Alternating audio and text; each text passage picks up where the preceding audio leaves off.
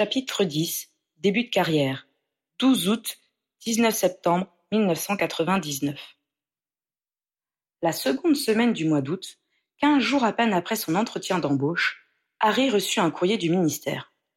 Très occupé par ses travaux d'aménagement, il en avait presque oublié qu'il attendait la réponse du bureau des aurores. Il en resta stupéfixé d'angoisse. Une main passa dans son champ de vision et détacha la lettre de la patte du messager. Il entendit le froissement du parchemin puis il reçut une bourrade dans le dos. C'est malin, fit la voix de Ron. T'avais réussi à me faire peur. Évidemment qu'ils t'ont pris. Tu commences le lundi 6 septembre. De soulagement, Harry s'effondra sur une chaise. Ne me fais plus des angoisses pareilles, grommela Ron. T'as été pire qu'Hermione sur ce coup-là. J'ai perdu deux kilos cette semaine, moi. Il alla claironner la bonne nouvelle à ses parents, mais comme Arthur et Molly n'avaient jamais douté du succès de Harry, ils accueillirent l'information avec joie, mais sans grande surprise. De son côté, Harry s'empressa d'écrire à Ginny et à la rendre visite à son filleul. Quand il lui expliqua qu'il allait devenir Aurore, comme la maman de Teddy, Andromeda, toujours si réservée, détourna la tête pour cacher son émotion.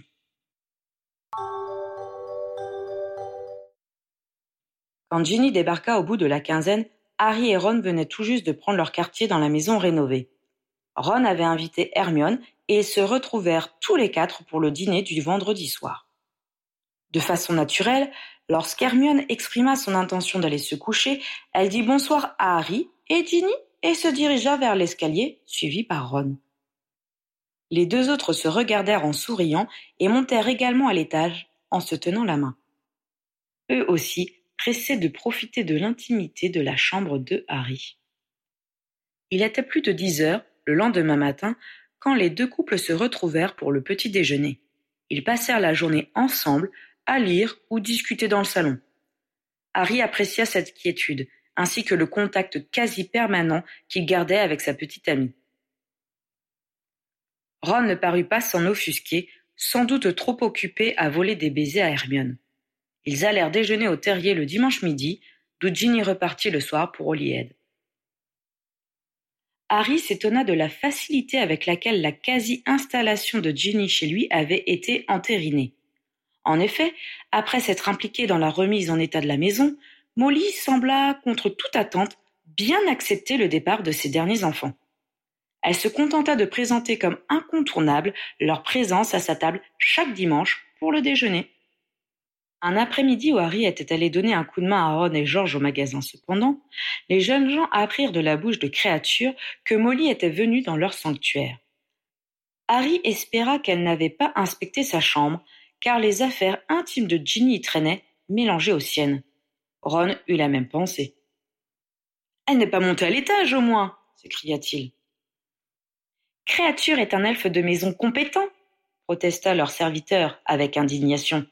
Personne ne va dans les appartements des jeunes maîtres en leur absence. Mais Créature a jugé bon de laisser Madame Molly entrer dans la cuisine. Elle est venue apporter du gâteau de potiron aux amandes. Ron, dont c'était le péché mignon, oublia tout ce que sa génitrice aurait pu découvrir et ses yeux se mirent à la recherche du plat maternel.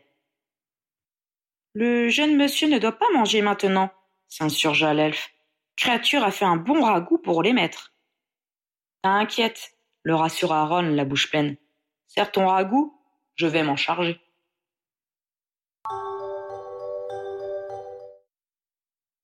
Le premier lundi de septembre, Harry se rendit dans l'atrium du ministère. Cheveux gris y était avec quatre jeunes gens tout frais émoulus de Poudlard. Vicky Frobisher, qui avait été dans la classe de Harry et Ginny, et deux poufs souffles, Kevin Whitby et Eleanor Branston. Cheveux gris tendit la main à Harry et se présenta. Dave Fawcett, commandant du bureau des Aurores. Bonjour, commandant. Nous n'attendons plus qu'une personne, lui indiqua Fawcett. Harry salua ses camarades de la tête et regarda le centre de l'atrium. Il avait déjà remarqué, lors de ses précédents passages, que l'ignoble statue représentant des sorciers assis sur des moldus avait disparu. L'endroit était toujours vide et Harry était satisfait de constater que l'ancienne composition n'ait pas été remise en place. Il espérait voir un jour se dresser un monument montrant sorciers, moldus et créatures magiques sur un pied d'égalité, mais elle savait que ce ne serait pas pour tout de suite. Quand le dernier aspirant arriva, Harry reconnut Owen Harper, l'attrapeur de Serpentard. Les deux garçons échangèrent un sourire crispé, leur rivalité au Quidditch les ayant opposés toute l'année passée. Fawcett les mena vers le comptoir d'accueil où ils furent enregistrés pour ne pas avoir à confier leurs baguettes. Ils prirent ensuite l'ascenseur pour se rendre au second niveau. Ils traversèrent le spacieux bureau des Aurores sous le regard de leurs nouveaux collègues. Harry regretta son chapeau à large bord, qui le protégeait avec plus ou moins de succès de la curiosité qui accompagnait inévitablement ses sorties publiques. Il espéra que l'effet de surprise s'estomperait vite et que ceux qui seraient désormais ses collègues constateraient bientôt qu'il n'avait rien de bien particulier. Les nouveaux arrivants furent introduits dans ce qui devait être le bureau de Fawcett. Celui-ci passa derrière sa table de travail et s'adressa à eux. Soyez les bienvenus au bureau des aurores. Aujourd'hui va commencer votre formation qui durera trois ans. En tant qu'aspirant, vous aurez non seulement à suivre un aurore confirmé, mais vous devrez aussi passer chaque année des épreuves théoriques qui nous permettront d'évaluer votre prise de connaissance. Les missions pour lesquelles vous serez formés sont observation pour repérer les actes de magie noire et les crimes de sang, enquête pour en identifier les auteurs, traque et arrestation des criminels connus, protection des personnalités du monde magique. Des questions? Aurons-nous des cours à suivre? demanda Vicky Frobisher. C'est votre équipier qui vous évalue et vous dispense les enseignements dont vous aurez besoin. Vous serez cependant parfois réunis pour vous entraîner entre vous. Des coups furent frappés à la porte et cinq personnes entrèrent. Ah. Voici vos instructeurs. Aucun d'eux n'était complètement inconnu à Harry, puisqu'ils avaient, comme lui, participé à la bataille de Poudlard, et qu'à ce titre ils s'étaient croisés une ou deux fois l'année précédente. L'un d'eux était Cheveux Noir, qui faisait partie du jury lors de l'entretien qu'il avait passé un mois auparavant. Fawcett le présenta en premier.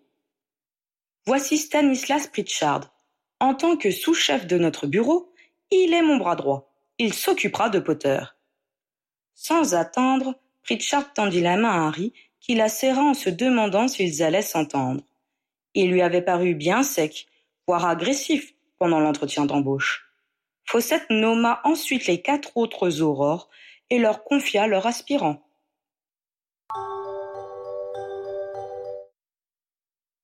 Le premier jour, Harry ne quitta pas le QG. On lui montra où était son bureau et comment obtenir des fournitures. Il fut initié au système de classement des dossiers et remplit quelques papiers administratifs. Ensuite, il alla déjeuner sur le chemin de traverse avec son instructeur. Profites-en, le prévint Pritchard. La plupart du temps, ce sera un sandwich sur un coin de table. Ils avaient utilisé le réseau de cheminettes pour parvenir au chaudron baveur et avaient remonté la rue Sorcière pour se trouver un restaurant. Une fois qu'ils furent installés, Pritchard fit remarquer. Je suppose que c'est toujours comme ça? Pardon? demanda Harry. Les gens qui se retournent sur ton passage. Plus ou moins, oui, répondit-il d'une voix contrite. Harry avait l'habitude de ces manifestations. Où qu'il aille sans se déguiser, on le suivait des yeux, on le désignait du doigt, et on murmurait C'est Harry Potter aux enfants. Quand ils arrivaient à croiser son regard, les sorciers le saluaient d'un signe de tête, et certaines sorcières allaient même jusqu'à esquisser une révérence. On le laissait doubler les queues et il devait insister pour payer ses achats dans les magasins. Ces derniers mois, il avait opté pour la vente par correspondance en utilisant le nom de Ron. Quand il ne pouvait pas faire autrement, il rendait les saluts d'un petit geste de la tête et opposait une fin de non-recevoir la plus brève possible aux sollicitations diverses, demande d'autographe notamment. Va falloir remédier à ça, déclara Stanislas Pritchard. Y a un moyen? interrogea Harry avec espoir. Bien sûr, nous ne sommes pas si nombreux. tu penses bien que ceux qui cherchent à contourner la loi nous connaissent bien Alors on a nos petits trucs. Cet après-midi, je te donnerai ton premier cours de filature et tapinois. Harry eut un coup au cœur en entendant ce libellé. Tonks lui en avait parlé lors de leur première rencontre. De retour au ministère, Pritchard fit asseoir Harry à son propre bureau et lui tendit un miroir. Le jeune homme le contempla d'un air interrogateur. C'est un truc dont se servent les filles pour se pomponner, expliqua son instructeur, comme si son apprenti ignorait ce que c'était. Harry lui jeta un regard méfiant. Tu ne rigoles jamais? C'est dommage. Bon, tu connais la métamorphomagie Oui, répondit Harry, s'abstenant de préciser qu'il avait tenu un expert la veille sur ses genoux. Chez de très rares sorciers, c'est un don naturel. Pour les autres, on utilise la baguette et on se modèle un nouveau visage, touche par touche. Harry se souvint qu'Hermione avait ainsi métamorphosé Ron le jour où il s'était introduit chez Gringotts. Il existe plusieurs formules en fonction de ce qu'on fait, se remémora-t-il. Exactement, approuva Pritchard. Allez, applique très doucement ta baguette sur ta pommette droite en disant abscessus. Harry fixa le miroir et s'exécuta. Sa joue doubla subitement de volume, heureusement sans autre sensation qu'un léger picotement. Tu y es allé un peu fort. Recommence de l'autre côté avec un tapotement plus doux. Au bout de dix minutes, Harry était effectivement méconnaissable, mais pas spécialement discret pour autant. Il est rare que les gens résistent au plaisir de dévisager les citrouilles sur pattes. L'effet dure combien de temps? Demanda Harry qui n'arrivait pas à se souvenir ce qu'Hermione avait dit à ce sujet. Une dizaine d'heures, au plus. Quoi? Mais je ne peux pas rester comme ça. Au moins tu seras motivé pour apprendre rapidement. Oh non gémit Harry, effondré. Il n'osait pas penser à ce que Ron allait en dire. Même une amitié de dix ans ne pourrait l'empêcher d'être mort de rire. Peut-être allait-il servir de modèle à une nouvelle farce? Il voyait déjà Ron et George commercialiser les pilules Harry Potiron pour Halloween. Harry, c'est toi? fit la voix d'Angelina Johnson. Il y a des chances, à moins que Harry n'ait prêté ses lunettes à un crapaud buffle, comme Tassine. Je suis sûre que c'était pareil pour vous, grommela Harry. C'est sa voix en tout cas, nota Alicia. On peut la changer aussi, précisa Pritchard. Là encore, il faut du doigté, si tu ne veux pas te retrouver avec un timbre de soprano pendant une semaine. Harry s'était attendu à un entraînement difficile, mais cela dépassait toutes ses prévisions. On était déjà en fin de journée, et son instructeur lui permit de rentrer chez lui. Harry se prépara mentalement à subir le regard ébahi des fonctionnaires sur le chemin qui le mènerait aux cheminées de départ. Il se leva en soupirant et se dirigea vers la porte, sous le regard goguenard de ses collègues. Il allait l'ouvrir quand Pritchard lui lança. Tu ne connais pas Finite Incantatem? Bien sûr que si, s'offusqua le survivant. Qu'est-ce que tu attends alors? demanda-t-il alors que les autres aurores éclataient de rire.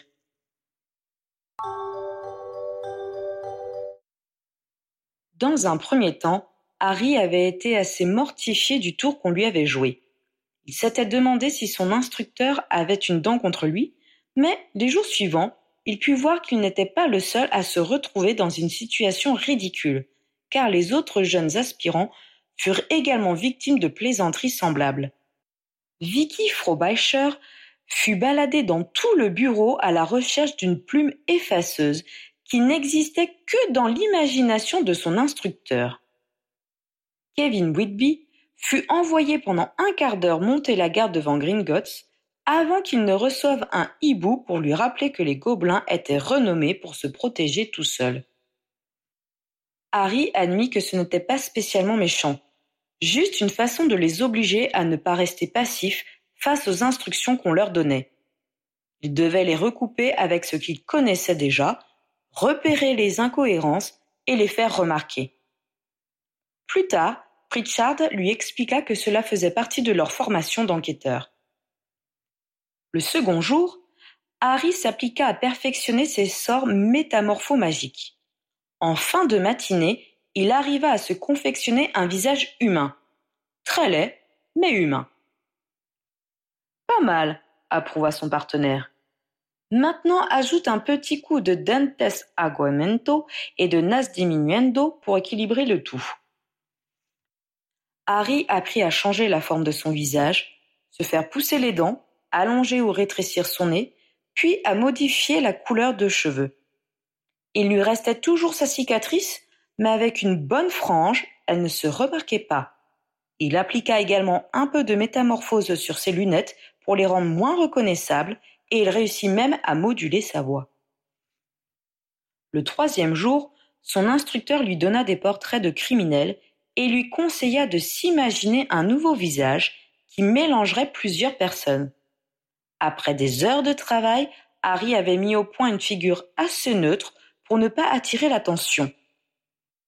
Cheveux filasses avec franges, nez un peu plus gros que l'original, yeux plus ronds, front bombé.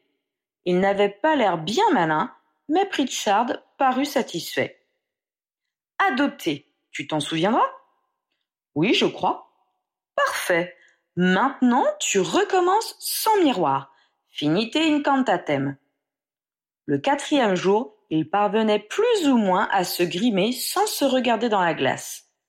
Richard lui donna pour instruction de continuer à s'entraîner tous les jours, jusqu'à ce qu'il arrive à se transformer en quelques secondes. Les effets des sortilèges ne tenaient pas plus de deux heures, il fallait donc savoir les renouveler de façon discrète et rapide. Les gens ne vont pas trouver bizarre que je m'absente toutes les deux heures? demanda Harry. Si tu bois suffisamment de bière au beurre, tu auras un alibi, lui répliqua Pritchard.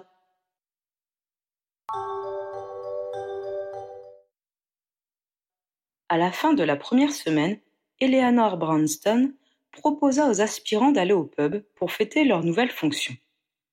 Bonne idée, approuva Owen Harper. Juste un coup de cheminée à passer pour prévenir chez moi. Harry accepta lui aussi, Ginny ne devant pas rentrer ce week-end-là. Il envoya un message à Créature et suivit les autres dans un bar sympathique du chemin de traverse. Ils commencèrent par échanger leurs impressions sur leur première semaine. Tout en écoutant ses comparses d'une oreille distraite, Harry songea qu'il s'était senti très bien les jours passés et qu'il avait beaucoup apprécié l'ambiance du bureau des aurores. Un peu d'introspection lui fit comprendre pourquoi. Il n'était pas traité là-bas comme une bête curieuse ni comme un héros, mais pour ce qu'il était, un aspirant de première année. Son instructeur l'évaluait sévèrement, mais sans animosité, et lui enseignait ce qu'il ne connaissait pas. Les aurores lui jetaient des regards empreints de curiosité, mais aucun n'avait sollicité d'autographe ni n'avait évoqué ce qui le rendait célèbre. Harry se demanda s'ils avaient reçu des consignes en ce sens. Quant aux aspirants de première et seconde année, il les avait fréquentés pour la plupart à Poudlard, en classe, dans son équipe de Quidditch ou dans le cadre de l'AD, et leur relation était presque normale. Il avait enfin trouvé sa place. De façon naturelle, il se joignit à la conversation et évoqua l'enseignement qu'ils étaient en train de suivre. Ils rirent des petits bizutages dont ils avaient été victimes en se taquinant mutuellement à ce sujet et comparèrent les formations qu'ils avaient reçues. Harry mit à profit son samedi matin pour dormir. En milieu d'après-midi, Teddy et Andromeda vinrent lui rendre visite. L'enfant apprécia la chambre qui avait été mise à sa disposition et les jouets qui y avaient été rangés. Finalement, Harry proposa de le garder pour la nuit. L'enfant retrouverait sa grand-mère le lendemain chez les Weasley. Après avoir fait dîner Teddy, Harry le mit au lit à vingt heures en lui chantant Weasley notre roi, version Gryffondor. Il commençait à avoir la main.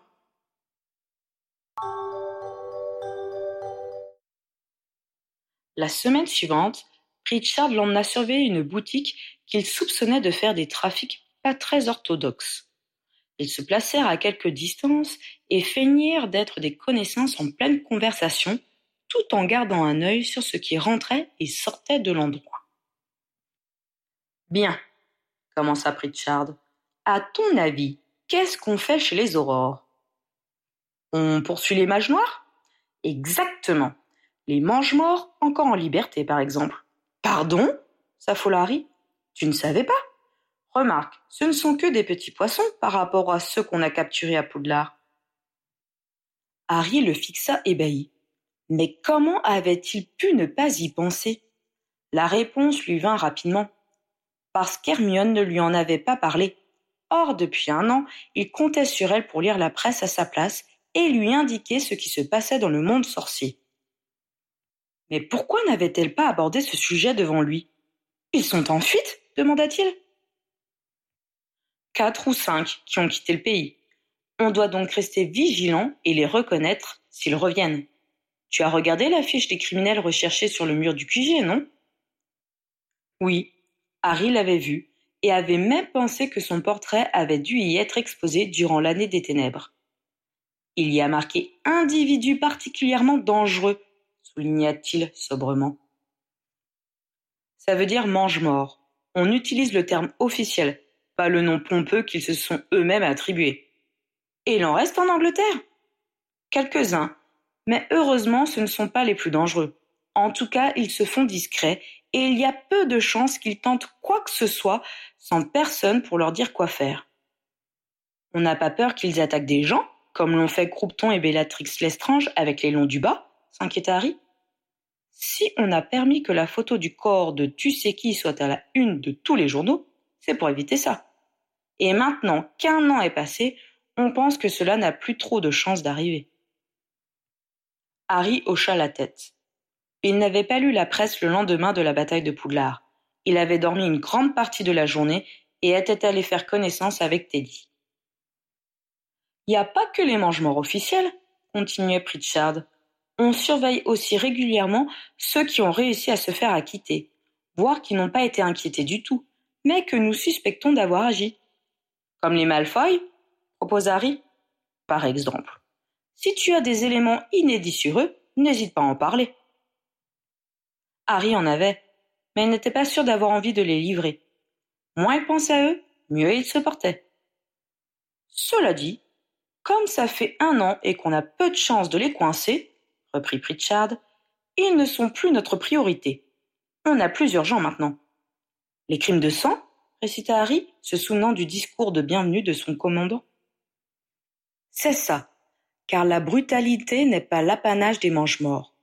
On intervient donc dans la triste disparition des oncles à héritage et pour la dizaine de petits meurtres entre amis qu'on a chaque année. Moitié histoire de sous, moitié histoire de fesses. La guerre n'a pas suspendu les crimes privés, bien au contraire. Et comme on a laissé tomber les enquêtes pendant l'année des ténèbres, on a eu pas mal d'homicides et maltraitances commis en toute impunité. Maintenant, on éponge les dégâts.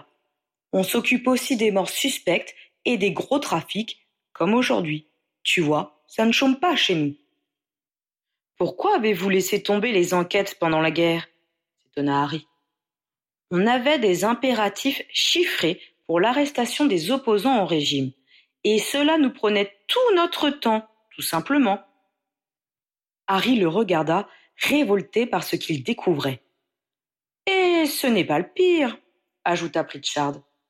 Comme c'était impossible d'atteindre les objectifs qu'on nous assignait, même en s'y consacrant pleinement, on a été obligé de traiter avec les rafleurs. Avec les rafleurs s'écria Harry, de plus en plus choqué. La plupart étaient des truands que nous connaissions bien, mais on avait tellement besoin de leurs services pour ne pas attirer les foudres des mange-morts que des accords ont été passés. Quand un de ces types nous livrait un opposant, on oubliait son dossier criminel. Mais comment avez-vous pu faire ça? questionna Harry, atterré. On n'avait pas trop le choix. Quand notre commandant nous donnait un ordre explicite, soit on obéissait, soit on sautait. Summers et Pilgrim ont passé trois mois planqués à la campagne pour avoir refusé d'obéir. Harry n'osa pas demander à Pritchard ce qu'il avait pensé de tout cela, mais son instructeur sourit comme s'il savait parfaitement les questions que se posait son aspirant. Il y avait des façons plus discrètes de contourner les ordres officiels. Ce n'est pas pour critiquer mes collègues, mais une fois qu'ils sont devenus des fugitifs, ils n'ont plus servi à grand-chose. Il était bien plus efficace de faire comme si on obéissait et d'utiliser les informations qu'on récupérait pour prévenir ceux qu'on était supposé arrêter. Si tu étudies les rapports de cette année-là, tu verras que le nombre d'arrestations ratées est impressionnant. Faut savoir être un peu serpentard des fois. Harry décida de ne pas commenter la dernière phrase. Il préféra demander. Votre commandant, il ne vous couvrait pas? Non. Et les aurores réfractaires qui se sont fait prendre ont gagné un aller simple pour Azkaban. C'est un vrai gâchis. Robarts était un bon aurore avant qu'on lui pourrisse la tête à coups d'impérium. Qu'est-ce qu'il est devenu? Il est à Sainte-Mangouste. Quand on résiste vraiment, on risque des lésions irréparables. Sa femme m'a raconté qu'ils s'y sont mis à trois pendant plusieurs heures avant d'arriver à le faire craquer. Ensuite, ils l'ont maintenu plusieurs mois sous emprise. Il n'avait aucune chance de s'en sortir indemne. Tu veux dire que l'impérium rend fou? Quand l'esprit est fort, oui. Lorsqu'on cède facilement, si on n'a pas assez de volonté ou qu'on est trop effrayé pour vraiment résister, on peut s'en tirer. Mais si on tient bon, l'esprit casse plutôt que de plier. Pourquoi crois-tu que ce soit un impardonnable? Il y a d'autres façons de contraindre les gens à faire ce qu'on veut. Chantage, menace, corruption. C'est punissable, bien sûr, mais pas autant, car ce n'est pas aussi dangereux. Harry frissonna. Il songea à la tentative de Voldemort de l'obliger à s'agenouiller. Serait-il devenu fou si son ennemi avait pris le temps de le soumettre? Puis il se remémora sa propre utilisation du sortilège. Qu'aurait-il fait si le gobelin qu'il avait pris pour cible lui avait résisté? Aurait-il été jusqu'à faire craquer son esprit? Pritchard le contemplait, scrutateur, comme s'il savait à quoi Harry pensait. Harry considéra que c'était le moment ou jamais d'éclaircir ce point. Pourquoi vous m'avez accepté alors que vous saviez que moi aussi? Harry était si gêné qu'il n'osa terminer. Pritchard le regarda un instant avant de lâcher. Je ne sais pas si on peut faire une carrière chez les aurores sans aller un jour au-delà des règles. Ce qui compte, et c'est ce qu'on a voulu déterminer en te questionnant, c'est si tu le referais à tort et à travers. Or, visiblement, tu n'en es pas fier. Harry hocha la tête. Cela ne l'empêchait pas de dormir, mais ce n'était pas un bon souvenir pour autant. Pritchard eut un demi-sourire avant d'ajouter. Shacklebot n'est pas du genre à donner des ordres en dehors de ses attributions. Non, surtout pas. Ce n'est pas pour rien qu'on l'appelle le père gratte-sec au ministère. C'est notre monsieur nettoie-tout de la corruption et des passe-droits. Mais on a travaillé avec lui pendant des années, alors il n'avait pas besoin de nous faire un dessin pour qu'on sache à quel point il voulait te voir entrer chez les aurores. Ça faisait un autre point pour toi.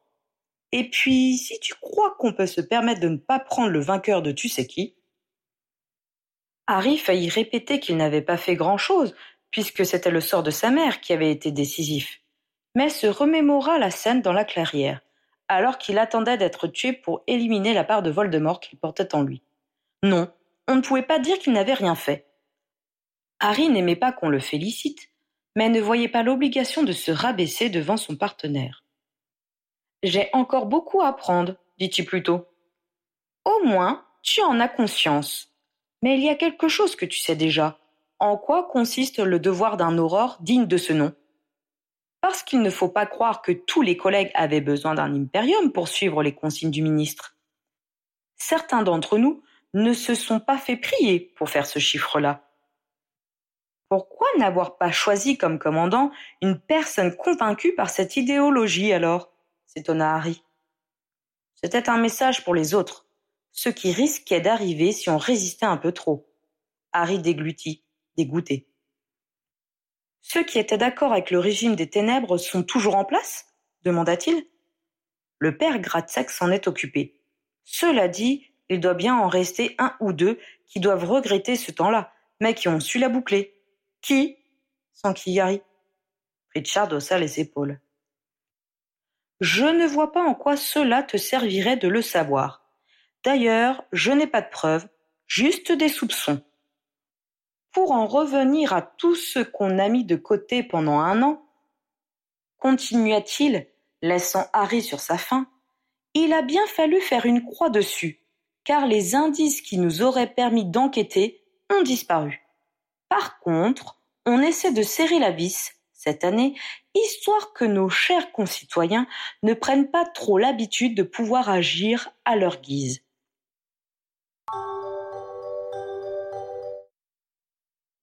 Le vendredi soir suivant, Ginny et Hermione rejoignirent Harry et Ron au square Grimore. Ce ne fut que le lendemain matin que le jeune Aurore descendit du nuage de félicité causé par le retour de son ami et qu'il rapporta aux autres ce qu'il avait appris sur les mangements en liberté. Ginny et Ron parurent horrifiés, mais Hermione hocha la tête d'un air blasé. Tu étais au courant? lui reprocha Harry. Pourquoi tu ne nous en as pas parlé Et qu'aurais-tu fait On a joué notre rôle, cela ne nous regarde plus, sauf toi en tant qu'aurore depuis deux semaines. Et puis, ce ne sont pas les plus audacieux, ni ceux qui sont prêts à prendre des initiatives qui ont réussi à nous échapper. Tu n'avais pas besoin de t'inquiéter pour ça. Mais quand même, protesta Harry. Ce n'est pas rassurant, renchérit Ron. Déjà que savoir Lucius Malfoy en liberté me rend malade, Oh, lui, je pense que la façon dont il a été traité par son maître lui a servi de leçon, commenta Hermione. Et puis, il est loin d'avoir l'influence qu'il avait auparavant. Il a échappé à Azkaban, mais on a réussi à lui prendre pas mal de son argent en lui infligeant des amendes. Harry se demanda depuis quand Hermione disait on en parlant du ministère. Elle ne devait sûrement pas limiter ses interventions au département des créatures magiques. Il relata ensuite ce qu'il avait appris sur la suspension de toute enquête criminelle durant l'année des ténèbres. Ron et Ginny en furent aussi choqués que lui. Inutile d'espérer qu'on en parle dans les journaux, s'écria Ron. Ce ne serait pas forcément une bonne chose, lui opposa Hermione. Pas besoin de faire savoir à tous les malfaiteurs que les aurores ne s'occupaient pas d'eux, d'autant que le service de la justice magique rencontre le même problème. Il écluse les procès d'il y a un an. Je ne savais pas que tu avais changé de service, la taquina Harry. C'est Susan Bones qui me l'a dit, répliqua Hermione. Tu as des informateurs partout, s'étonna Ginny. Presque. Être la meilleure amie du survivant est une bonne carte de visite pour se faire inviter à déjeuner. Ils sont tellement fiers d'être vus avec moi que je peux poser toutes les questions que je veux. On me demande souvent si je suis le Weasley qui était avec Harry pendant l'année des ténèbres, confirma Ron. Quand ils m'interrogent pour savoir où on était, je réponds que si je le leur révèle, ils auront la visite des oubliators dans l'heure qui suit. Alors ça les calme. Et toi, Ginny s'inquiéta Harry. On t'embête avec ça? Quand on me pose des questions sur toi, je dis que je ne te vois plus. La plupart croient qu'on a rompu. C'est plus simple pour moi. Constatant son expression, elle adopta un air confus et lui prit la main. Cela ne suffit pas à consoler totalement Harry.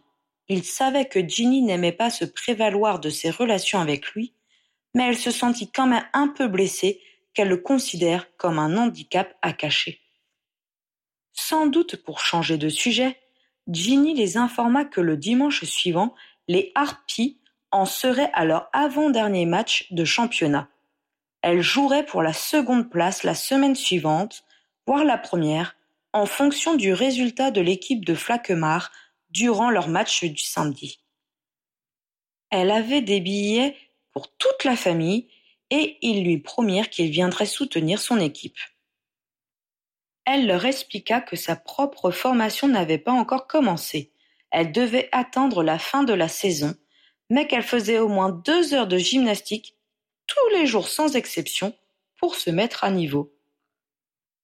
Harry était supposé être en forme, lui aussi, et son instructeur lui avait indiqué que tous les aurores devaient consacrer trois heures par semaine à un entraînement sportif, six heures pour les aspirants. Mais on a rarement le temps de les faire, l'avait prévenu Pritchard. Le commandant n'y regarde pas de trop près, sauf pour les bleus comme toi, car il est essentiel que vous appreniez nos techniques. Donc toi, tu fais tes six heures, même si ça t'oblige à faire des heures sup. Il avait eu son demi-sourire, et Harry avait compris que c'était une blague. Il lui avait fallu quelques jours de plus pour comprendre que les heures supplémentaires étaient monnaie courante chez les aurores, entraînement ou pas.